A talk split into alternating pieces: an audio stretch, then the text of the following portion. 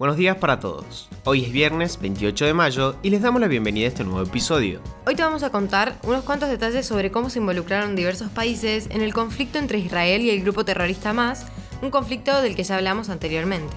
Mi nombre es Manuel Carrasco. Y yo soy Jazmín Gutiérrez. Y esto es Primera Parada, un podcast de Publius Group. Nacionales. Mauricio Macri cuestionó la política del gobierno sobre Venezuela mediante una serie de tweets que el expresidente tituló Argentina alineada con la dictadura de Nicolás Maduro.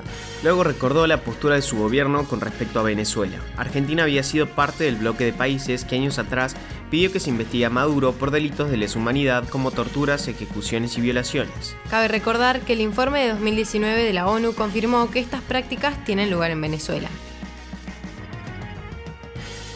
El gobierno ratificó que las nuevas restricciones terminarán el domingo. A pesar del aumento de los casos registrados en la última semana, se adelantó que no habrá cambio en las restricciones que se repetirán el próximo 5 y 6 de junio.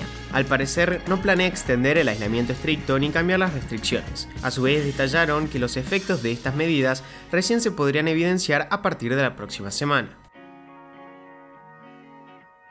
Los frigoríficos ofrecieron al gobierno más carne a precios populares a cambio de terminar con el cierre de las exportaciones. Actualmente se están destinando unas 8.000 toneladas mensuales y trascendió que se pretende llevar ese volumen a 13.000 toneladas. A cambio de esto, se pide la liberación de las exportaciones cerrada por 30 días. Aunque el acuerdo no está cerrado, entre una de las partes del sector hay expectativa por la posibilidad del fin del conflicto por negociaciones que ya llevan varios días.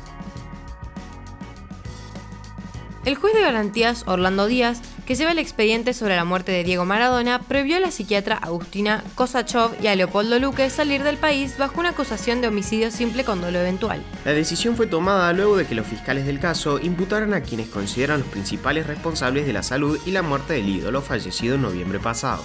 La medida también alcanza a otros cinco imputados del expediente, como el psicólogo Carlos Díaz, los enfermeros Ricardo Almirón y Diana Madrid.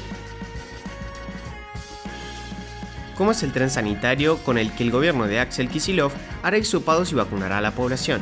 Se trata de un tren que recorrerá la provincia de Buenos Aires para realizar hisopados contra el coronavirus y se aplicarán vacunas a la población por la gripe y la neumonía.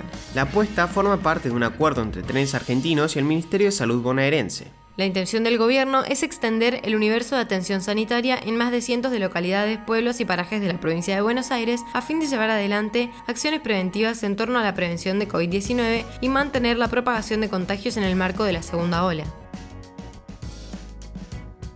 Con el voto contra Israel en la ONU, Alberto Fernández se distancia de Estados Unidos y Europa en un momento crítico para la Argentina votará a favor de crear una comisión en Naciones Unidas para investigar las presuntas violaciones a los derechos humanos cometidas por Israel cuando enfrentó los múltiples ataques terroristas ejecutados por Hamas desde la franja de Gaza. Internacionales. El Consejo de Derechos Humanos de la ONU votó a favor de la apertura de una investigación sobre posibles violaciones de los derechos humanos en Israel y en los territorios palestinos tras la reciente escalada bélica en la franja de Gaza. La resolución fue aprobada con votos favorables de China y Rusia y cinco países de América Latina, Argentina, Bolivia, Cuba, México y Venezuela, entre otros. Ninguno de ellos condenó los ataques de Hamas. Países como Brasil, Italia, Japón, Francia y Holanda se abstuvieron. Alemania y Austria rechazaron la resolución por considerar que estaba demasiado enfocada en culpabilizar a Israel y no cubría suficientemente las responsabilidades del grupo terrorista Hamas. La decisión de crear la comisión fue tomada en una sesión urgente del Consejo de Derechos Humanos, convocada a petición de más de 60 países y al inicio de la cual la alta comisionada de la ONU, Michelle Bachelet, dijo que los misiles lanzados por Israel para defenderse de los ataques del grupo terrorista palestino pueden constituir crímenes de guerra.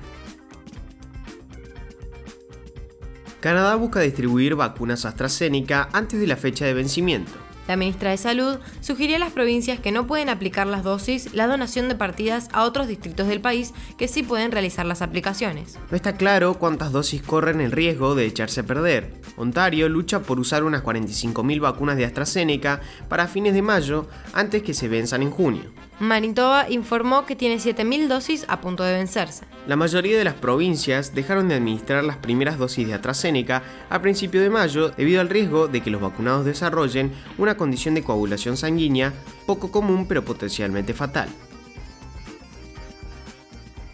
Bashar al-Assad fue elegido presidente de Siria con el 95,1% de los votos en unas elecciones calificadas de farsa. El dictador se presentaba como un hombre de la reconstrucción del país devastado por la guerra, tras haber encadenado batallas militares con el apoyo de Rusia e Irán y haber recuperado dos tercios del territorio. Occidente y la oposición en el exilio dijeron que los comicios no fueron ni libres ni justos. Ahora sí, los despedimos por hoy. Gracias por escucharnos. Comparte este episodio con tus amigos. Esperamos tus sugerencias en nuestro Instagram, publius.com.ar y en nuestro Twitter, publius-group. Los esperamos la próxima semana en un nuevo episodio de Primera Parada. Que tengan un muy buen día.